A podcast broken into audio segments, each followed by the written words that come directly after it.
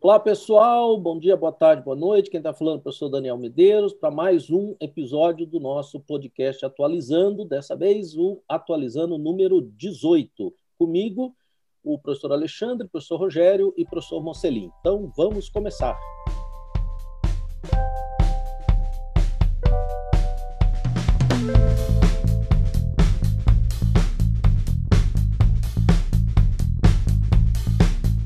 Ok, é, vamos começar aqui com uma notícia incrível, né? O professor Alexandre vai nos contar é, sobre coisas que estão caindo do céu. Né? Então, veja só, não são as pragas do Egito, vamos tentar descobrir o que, que é isso. Professor Alexandre, conta para nós. Então tá, são coisas que estão caindo e vindo do céu. É. Boas novas, boas novas. Não, mas, é, gente, olha só, é, amigos aí, ouvintes, pessoal da bancada, é, desse tempo todo aí que eu, que eu trabalho com geografia e tal, eu penso que é, nunca um ano foi tão generoso em notícias, né? Sobre a questão dos asteroides. Nós já falamos aqui no, no, nosso podcast. Outro dia eu falava sobre aquela chuva que aconteceu no Nordeste, né? Que até despertou lá uma, corrida para as pessoas comprarem aqueles artefatos, aquela coisa toda. É, também, né, nós fizemos aí um episódio especial porque os Estados Unidos é, mandou uma nave chamada Osiris para coletar fragmentos, né, esse ano de um asteroide, né? E, e, durante a pandemia as pessoas, né, com o céu mais limpo, com mais tempo, fizeram uma série de avistamentos. Então esse foi um ano muito generoso nesse tipo de é, notícia. Mas olha só, eu quero começar com uma coisa assim é, curiosa e depois vamos com uma coisa também curiosa, mas daí mais científica. Mas na Indonésia, faz alguns dias, caiu um, a chamada né, da imprensa, um meteoro. Né? Então, vamos só fazer aquela correção assim que os fragmentos que vagam pelo espaço sideral, eles são meteoroides ou asteroides. Ao se chocarem com a nossa atmosfera, temos aquele espectro luminoso, ele, em geral todos desintegram, né, tal. Aí é um meteoro. Quando atinge o chão, é um meteorito. Né? Então, lá na Indonésia, é, alguns dias caiu um meteorito na casa de um cidadão. É um troço que tem mais ou menos 2 quilos, tamanho assim uma bola de futebol de, de salão. Mas o que é curioso nesse, nesse episódio, que as pessoas se assustaram com a queda, é que, semelhante à possível nova legislação brasileira, é, caindo no, no, no seu terreno ou você encontrando, o artefato é seu. Ele pode ser requisitado pela, pelo governo para estudos e tal, mas o artefato é seu, você pode até ser indenizado, vendê-lo e tal. E olha só curioso, é, esse cidadão é um jovem chamado Joshua, é, fazedor de caixões, de caixões de defunto, e ele já recebeu propostas para vender esse artefato por 4,5 bilhões. Né? Isso é uma grana muito grande, isso equivale lá, né, transformando lá para nossa realidade, isso dá 10 milhões de reais, o que equivale a 30 anos de salário desse jovem. Então, para ele, a queda do artefato foi bem curiosa, caiu dinheiro do céu né, para ele. E a outra coisa curiosa, mas aí já vamos tratar assim mais, mais séria, mais científica, é que no dia 6 de dezembro, o Japão é, receberá novamente a sua nave Hayabusa, é a Hayabusa 2, é que é, esse ano foi muito noticiado até pelo prestígio, né, pelo espaço que a NASA tem, a, o lançamento da nave Osiris. Mas em 2003, o Japão já fez uma tentativa de coletar parte de um é, asteroide. Essa primeira é, tentativa foi mal sucedida. Em 2014, eles lançaram novamente essa nave, chamada Hayabusa. E o que, que acontece? No dia 6, ela voltará trazendo algo perto, assim, né, é, de 100 miligramas de fragmento de um asteroide chamado Ruigu. O que, que acontece? É, essa viagem teve 5 bilhões de quilômetros. Né? Veja, a nave saiu em 2014, está retornando agora. O experimento aí japonês é bem interessante porque eles é, gerarão um mínimo de lixo espacial, a nave praticamente inteira retornará e então ela vai ser aí reabilitada para novas, né, é, experiências. Mas aí o que resta disso tudo, né, no meio dessa nossa confusão aí da pandemia, de outras preocupações e tal, vem aquela coisa, mas qual a importância disso, né? De, veja, é, é, esse lançamento da Hayabusa está justamente atrelado a todo o desenvolvimento do projeto é, de naves espaciais japonesas. Né? Qual a importância disso? A importância justamente é tentar explicar o surgimento do universo e, que, quem sabe até o surgimento da vida aqui na Terra. Porque o que, que acontece? O, diferente dos planetas, né, os asteroides que são menores e vagam muito distantes, eles sofreram muito poucas alterações, muito poucas mudanças. É diferente de um planeta né, que passou, como nós passamos aqui por, por várias eras, e aquela situação toda. Então, esse, vamos falar, esse grau de pureza poderá nos responder várias questões daqui para frente, né? justamente sobre a origem do universo, sobre a origem da vida e tudo mais. Então, como é a proposta aí do nosso trabalho, eu queria fazer uma atualidade dentro do Atualizando, tratando dessa curiosidade lá que caiu o asteroide na casa do cidadão, ainda bem que lá não deu uma correria como aqui no Brasil, ele já agarrou o negócio lá, né? E contar aí dessa nave, né, a Hayabusa que está voltando, e quem sabe até o início da, das pesquisas com esses fragmentos, né, já abrirão caminho para quando retornarem os fragmentos aí da Osiris, da NASA, né, sendo Japão e Estados Unidos nações amigas, essas pesquisas realmente caminham muito mais. Então é isso que eu tinha para dar de recado hoje aí, o Daniel. Muito bem. Então, Agora, saindo dos asteroides, vamos uh, falar um pouco sobre outras descobertas, né? descobertas da antropologia, é, uma revisão, vamos chamar assim, ou, enfim, um adendo à teoria do evolucionismo. Rogério, conta para nós aí essas novidades. Pois é, Daniel. Recentemente, a comunidade científica se deparou aí com dois estudos trazendo novas concepções aí no meio da antropologia e como é bom nós é, observarmos a ciência trazendo é, novas evidências, revisitando o passado. Em um ano polêmico como o de 2020, em que nós vimos muito questionamento a respeito da eficácia da vacina, por exemplo, então negacionismo, é, para citar apenas um exemplo de muitos que acabam questionando e deixando a ciência à margem é, de suas visões de mundo, né? Então é, é bom acompanharmos eh, as notícias sobre eh, o mundo científico e entendermos que a ciência eh, está sempre em dinamismo, buscando novos estudos, novas evidências e, como eu falei, revisitando aí o passado.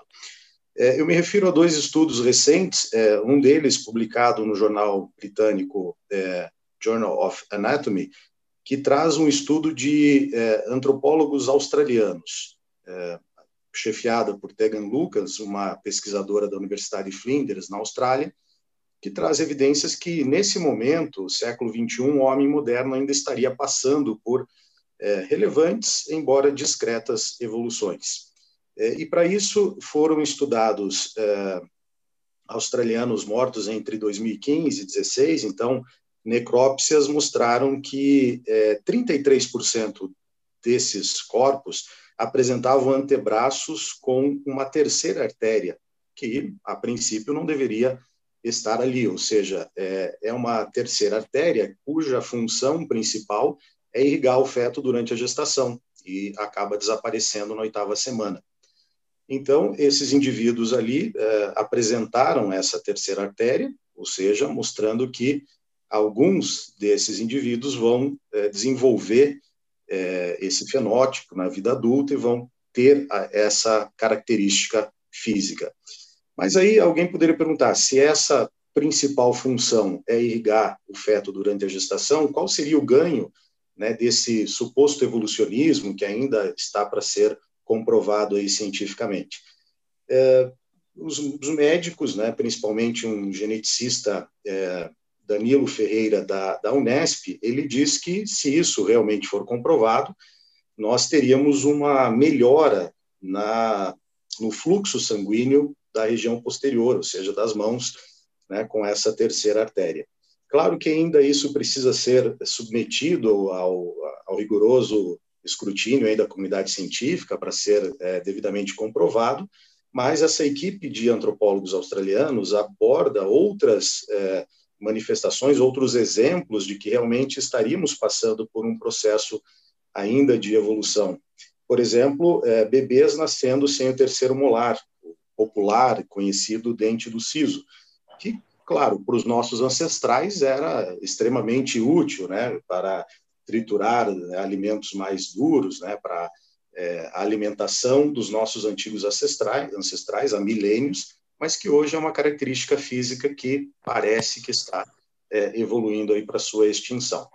E, por último, um segundo estudo, esse publicado uh, numa revista científica norte-americana, chamada Science Advance, que traz uma pesquisa uh, realizada uh, em Vila Maia, um sítio arqueológico no altiplano do Peru, trazendo uma evidência de mulheres participando da caça que coloca por terra todo aquilo que a gente estudou né, na, na pré-história, aquela concepção já consagrada de que havia uma divisão sexual do trabalho, então as mulheres se dedicando à coleta, os homens à caça, e nos parece que é, novas evidências vão revisitar essa concepção né, pré-histórica.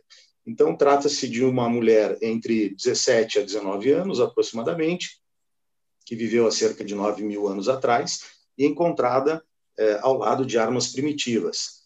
É, outros indivíduos, claro, não é apenas é, essa essa mulher, jovem, outros indivíduos é, foram encontrados né, também nessas escavações na região do, do Peru, em Vila Maia. É, a principal hipótese levantada por arqueólogos, chefiados ali por Randy Haas, é, o líder dessa equipe que trabalhou com as escavações, é que, ao contrário, então, daquilo que estudamos né, e do que prevalece aí no senso comum, homens e mulheres dividiam as tarefas de uma maneira mais igualitária né, daquilo que nós é, estudamos.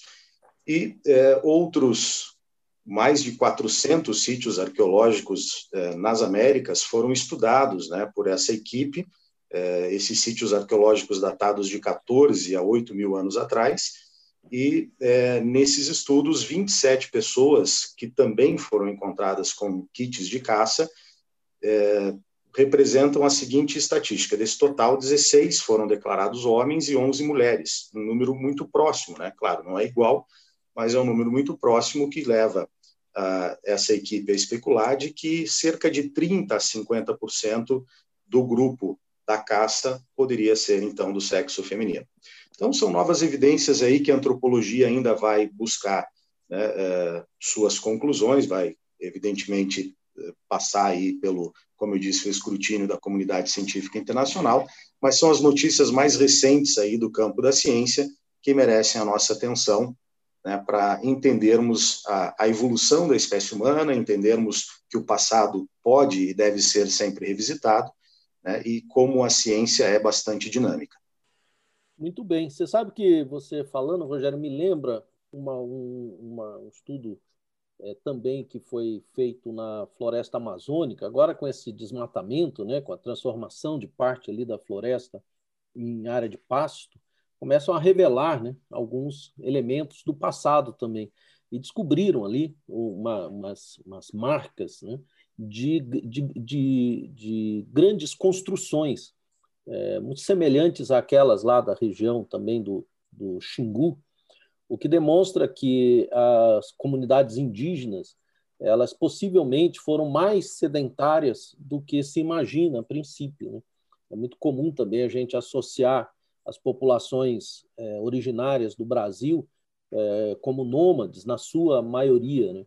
Mas há também estudos recentes, aí veja, né, até uma, uma coisa ruim, que é o desmatamento, mas de qualquer maneira acaba revelando um pouco informações sobre esse passado né, remoto né, das primeiras populações aqui do território que hoje é o território brasileiro.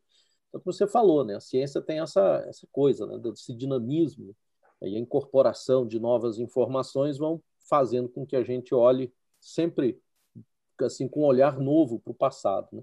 Aliás, aproveitando isso, falar sobre o passado, agora um passado bem mais recente, eu queria lembrar aqui uma efeméride importante, né? Tá fazendo aí 30 anos, né? Do, do início lá da, da Guerra do Golfo.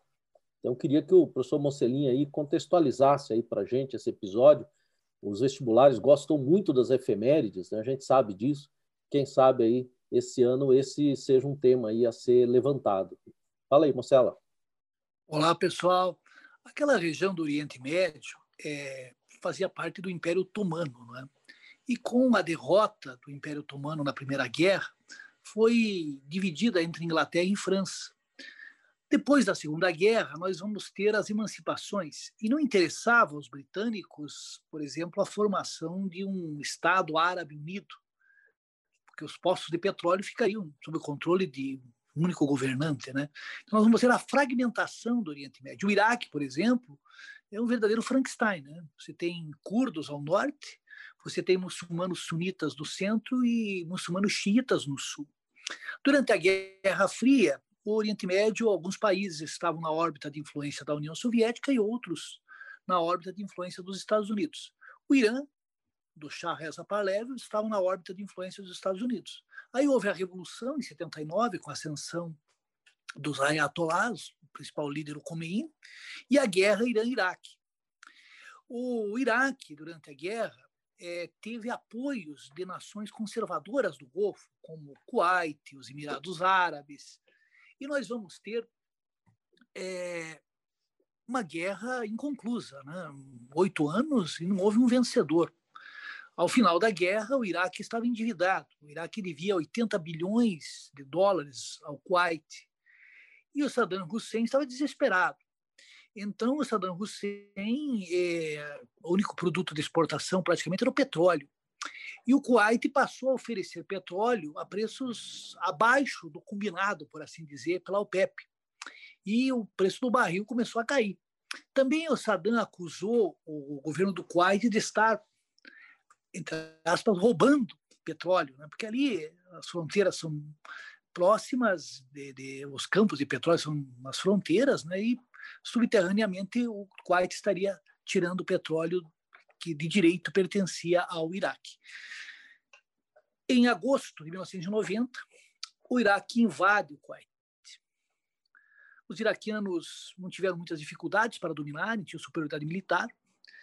Só que o Saddam cometeu um erro, digamos assim, crasso em termos estratégicos. Por quê? Porque o Conselho de Segurança da ONU, o Kuwait fazia parte, faz parte da ONU, né? considerou o Iraque uma nação agressora. O que, que o Saddam imaginava? Que a União Soviética iria vetar uma decisão contrária ao Iraque. E que a China também poderia vetar. Não foi o que aconteceu. O Gorbachev estava numa situação muito difícil na União Soviética e apoiou os Estados Unidos. E a China se absteve. A China, em decorrência lá da massacre da Praça da, Praça da Paz Celestial, estava tentando vender uma imagem melhor para o mundo ocidental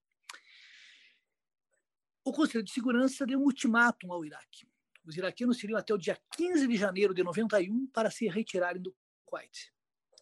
Durante esse período, o presidente George Bush formou uma ampla coalizão, envolvendo inclusive países árabes, como a Síria, a própria Líbia, o Egito, e até a América Latina aqui, a Argentina fez parte.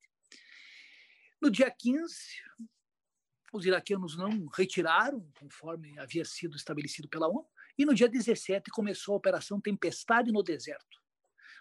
Amigos, eu assisti pela CNN o repórter Peter Arney, né, transmitindo do hotel Harun al-Rashid o bombardeio à cidade de Bagdá. Foi a primeira guerra transmitida em tempo real. Lembro que fiquei até de madrugada, mas na verdade a gente não via nada. Né? Via apenas umas explosões ao longe. Elas... E foi a guerra em que os norte-americanos aprenderam. Lá na guerra do Vietnã, a imprensa teve liberdade. Então vejo como interessante. Com uma tecnologia superior, muito superior, nós vimos menos sobre a guerra de 91 do que sobre a ação dos norte-americanos no Vietnã. E a grande pergunta, por que, que não derrubaram Saddam Hussein? porque não interessava aos Estados Unidos. Os xiitas do sul haviam se rebelado e o Iraque poderia cair na órbita de influência do Irã. E os curdos também se rebelaram e não interessava para a Turquia ter uma população curda, a própria Síria ter uma população curda e principalmente nós podemos dizer que o Irã também tem uma população curda.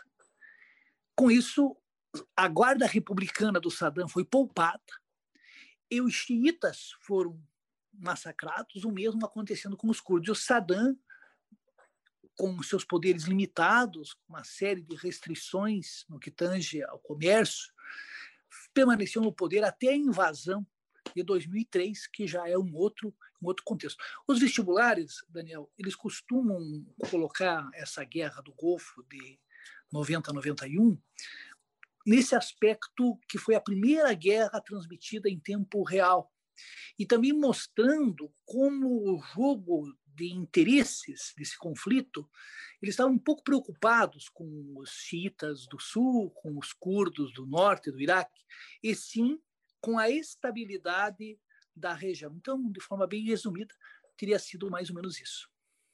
Mussolini, queria que você aproveitasse rapidinho também, porque, ah, e se eu estiver enganado, você, por favor, me corrija, mas também foi em 90 o fim do longo governo da Margaret Thatcher.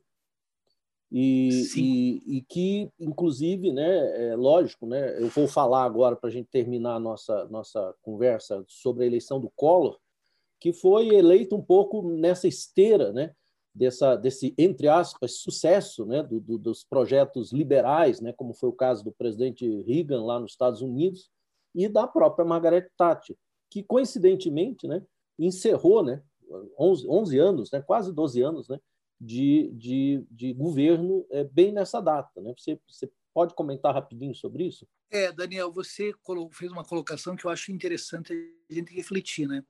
Normalmente, quando nos países capitalistas centrais certas concepções estão em declínio, elas avançam na periferia do capitalismo. Assim aconteceu com o neoliberalismo. Né? Atualmente não é muito diferente. Né? Nós vemos na Alemanha, em diversos países, reestatizações. Certos serviços estão sendo reestatizados.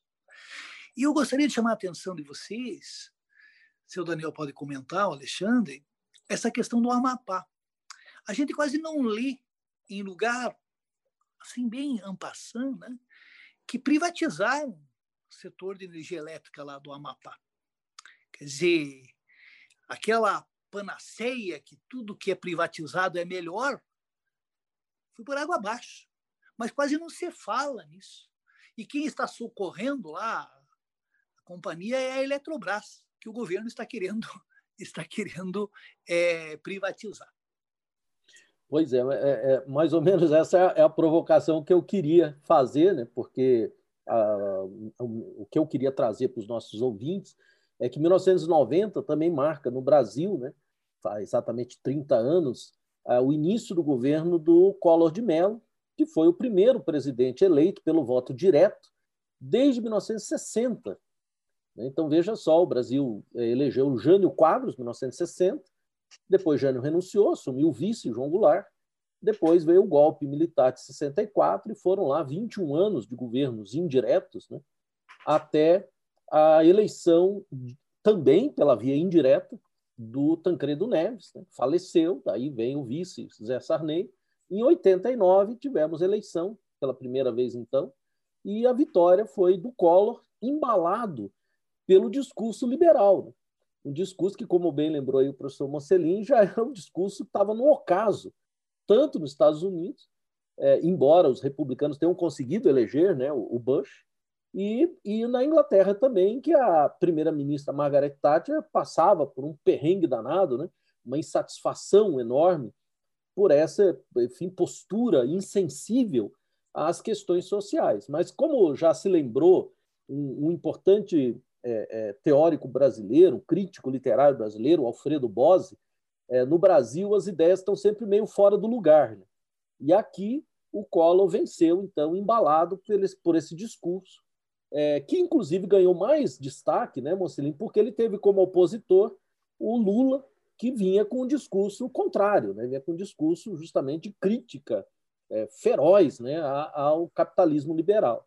Collor ganhou e, para surpresa de todos, né, todo mundo temia que se o Lula ganhasse, as pessoas iam perder, as pessoas iam ter os seus bens, enfim, de alguma maneira atingidos, e o Collor vai lançar o, o, o plano Collor, é, que confisca né, os, os ativos financeiros de, de, grande parte do, do, da população brasileira. Todo mundo, população não, mas todo mundo que tinha dinheiro em banco acabou sendo duramente atingido por essa é, aventura financeira do, do governo Collor, que fracassou e que ali, já desde o começo, acabou deixando o governo dele à deriva e mais tarde, com acusações de corrupção, de mobilizações sociais, inclusive mobilizações da juventude. Eu me lembro, né, Mocelin, trabalhávamos na Ângelo Sampaio na época, Sim. Uhum. quando a gente ouvia os meninos, os jovens nas ruas, é, os, os, os, caras pintadas é, pedindo né, a, a, o impeachment do, do Collor. Então, é, esse episódio, é, que agora está né, tá completando aí 30 anos é, do início do governo dele, é realmente uma boa lembrança no momento em que a gente quer repetir agora a experiência liberal do Chile. É interessante, porque o modelo agora que o ministro da Economia Paulo Guedes propõe para o Brasil é o modelo chileno. E basta olhar para o Chile para a gente ver o que está acontecendo lá. Né? Então, a, a, não há melhor imagem do que é o fracasso de um modelo financeiro, econômico financeiro, como o Chile nesse momento, e é exatamente o discurso que se pretende implementar no Brasil.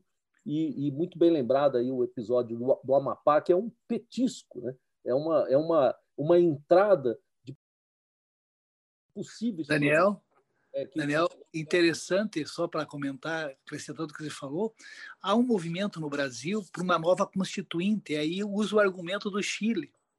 Mas só que é, são sinais trocados, né?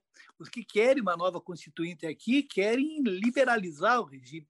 E lá no Chile é exatamente o inverso. Querem investimentos em áreas sociais, querem educação pública de qualidade, saúde pública de qualidade, né? É, e um outro detalhe para a gente concluir, Mocelinho, o pessoal que, que não só pede, mas foi, no Chile foi aprovado né, por um plebiscito, uhum. é no sentido de complementar, é, de completar essa, esse longo trajeto da ditadura chilena. Né? que ainda permanece com essas é, capilaridades na Constituição, que foi aprovada ainda no governo Pinochet. E, e, ou seja, os chilenos querem uma nova constituinte porque eles não esqueceram o passado. E no Brasil se propõe uma nova constituinte porque querem simplesmente negar o passado e ainda querem impor aos brasileiros mais obrigações. Um país tão de, de, é, despossuído é, de direitos concretos, né, com uma desigualdade social absurda, com serviços públicos precarizados, e ainda tem a cara de pau de dizer que o povo brasileiro tem muitos direitos e poucos deveres. Enfim, sinal trocado que mostra que nós somos, como, repito, né, comentou Alfredo Bose, um país com ideias fora do lugar. Mas isso tudo dá aí uma matéria-prima sensacional para os vestibulares. Né? Questões, principalmente das universidades públicas, que são questões mais trabalhadas, mais elaboradas, de, de sentido mais crítico, podem explorar muito bem essas efemérides, é, tanto internacionais como aqui as, as, domésticas, e as suas relações. Né? E, então, é essa a razão da gente estar tá falando desse assunto. ok? Bom, e aproveito então para encerrar né, nosso, nosso trabalho de hoje, nosso podcast. Então, passamos aí por diversos temas, temas siderais, né, temas antropológicos, temas internacionais e questões é, atualíssimas, aí como o apagão do Amapá. Né? É, é, o pessoal que fala, né? É, principalmente os mais conservadores que falam vai para Cuba, vai para Venezuela, eu quero ver para o Amapá agora. O Amapá é que são elas. Né? Então, agradeço a todos vocês e tomara que vocês tenham gostado. E encerramos, então, nesse momento, nossa 18ª edição da segunda temporada do podcast Atualizando. Um abraço a todos.